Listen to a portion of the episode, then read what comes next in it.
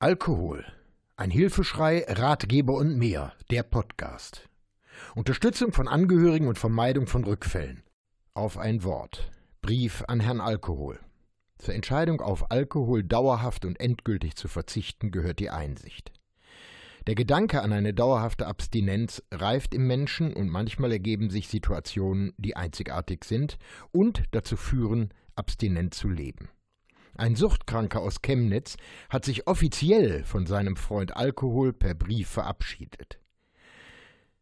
Die Art dieser Verabschiedung mag nicht ganz neu sein, aber sie ist immer wieder ergreifend und beeindruckend. Ein paar Auszüge möchte ich heute vorstellen.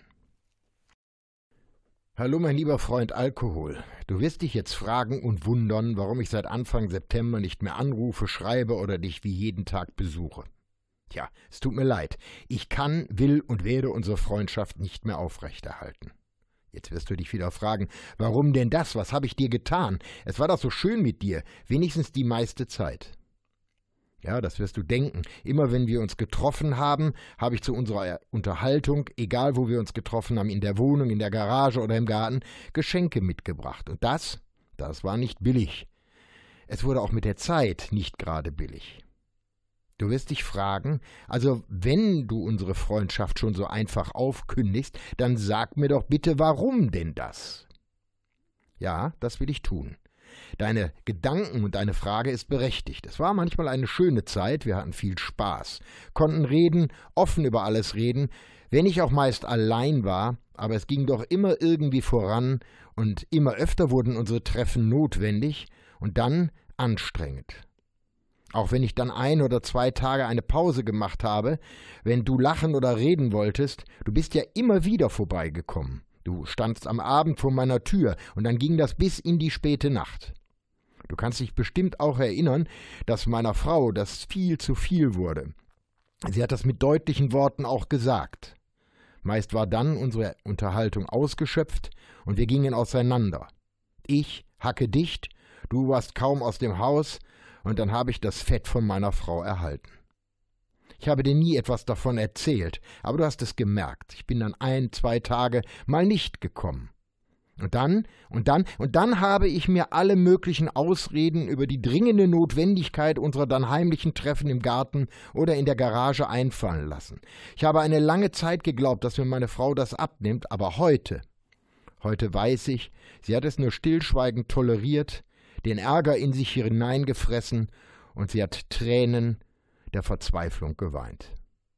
Ich habe diese Spannung auch gespürt, aber ich wusste, es kann so nicht weitergehen. Mit unserer Freundschaft. Nennt man das Freundschaft, die fast 50 Jahre gedauert hat und die mich und meine Familie fast zerfressen hat? So.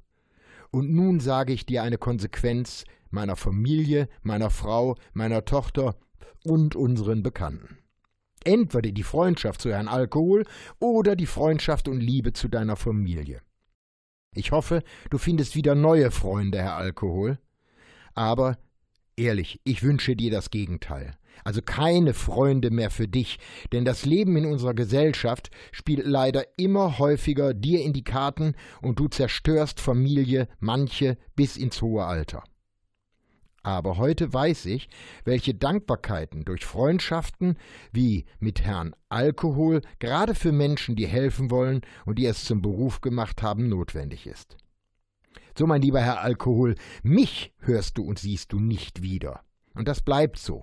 Jeden Tag wird es mein Ziel sein, ich sage Tschüss. Mein neuer Freund, den ich gefunden habe, heißt Abstinenz.